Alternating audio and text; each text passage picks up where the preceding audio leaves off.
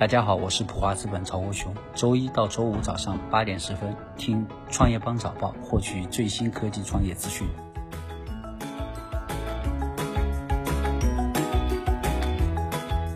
欢迎收听创业邦早报。创业是一种信仰，科技创业资讯尽在创业邦。今天是二零一九年十一月十八号，星期一，我们一起来关注今天的重要讯息。二零一九未来科学大奖颁奖典礼在京举办，四位科学家获奖。二零一九未来科学大奖颁奖典礼十一月十七号在北京举办，邵峰、王贻芳、陆锦标、王晓云四位科学家获颁二零一九未来科学大奖。未来科学大奖成立于二零一六年，关注原创性的基础科学研究，奖励在大中华区取得杰出成果的科学家，不限国籍。调研机构称，iPhone 美国用户数增长停滞，苹果要低价冲刺中国市场。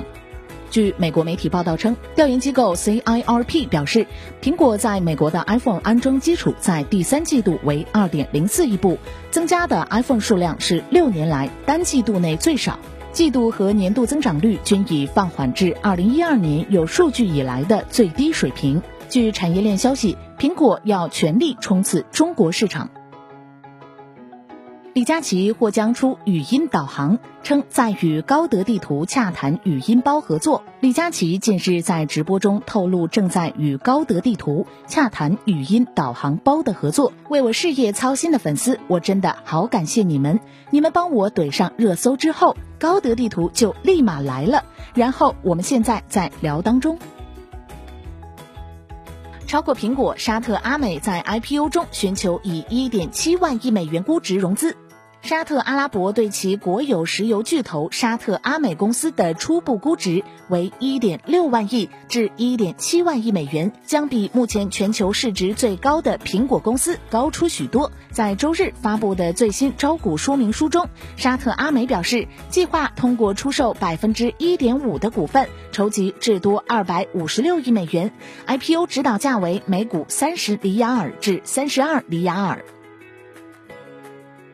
顺丰拟发行五十八亿可转债，十五亿投入航空运力，十二亿还贷款。近日，顺丰在公开发行可转换公司债券募集说明书公告中介绍，拟发行可转换公司债券募集资金人民币五十八亿元。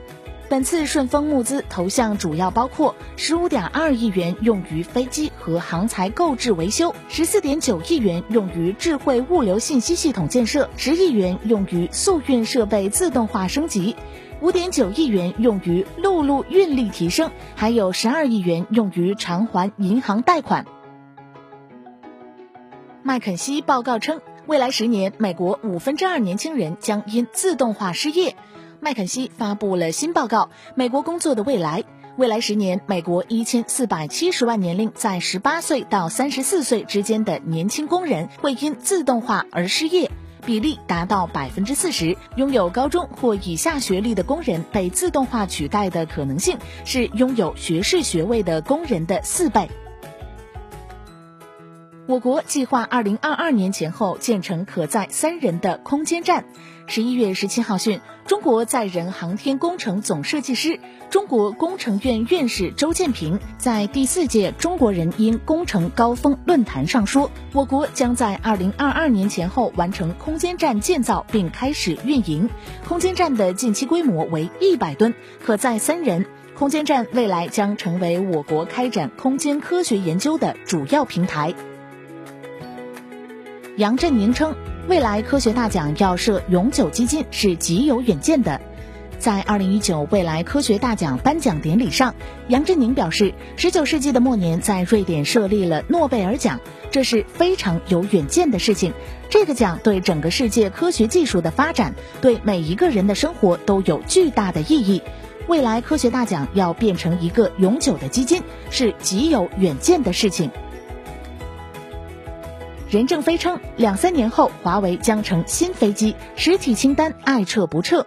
华为创始人任正非在十一月六号接受德国媒体采访时称，华为集结几千名研究未来产品的科学家和专家组成还乡团，到目前为止已基本完成补洞的任务。同时，他预计两三年后，华为将被打造为一架崭新的飞机。此外，任正非再次强调，美国实体清单伤害的是美国公司，而不是华为。美国政府爱撤销就撤销，不爱撤销就不撤销，只需要考虑美国公司的利益，不需要帮我们考虑。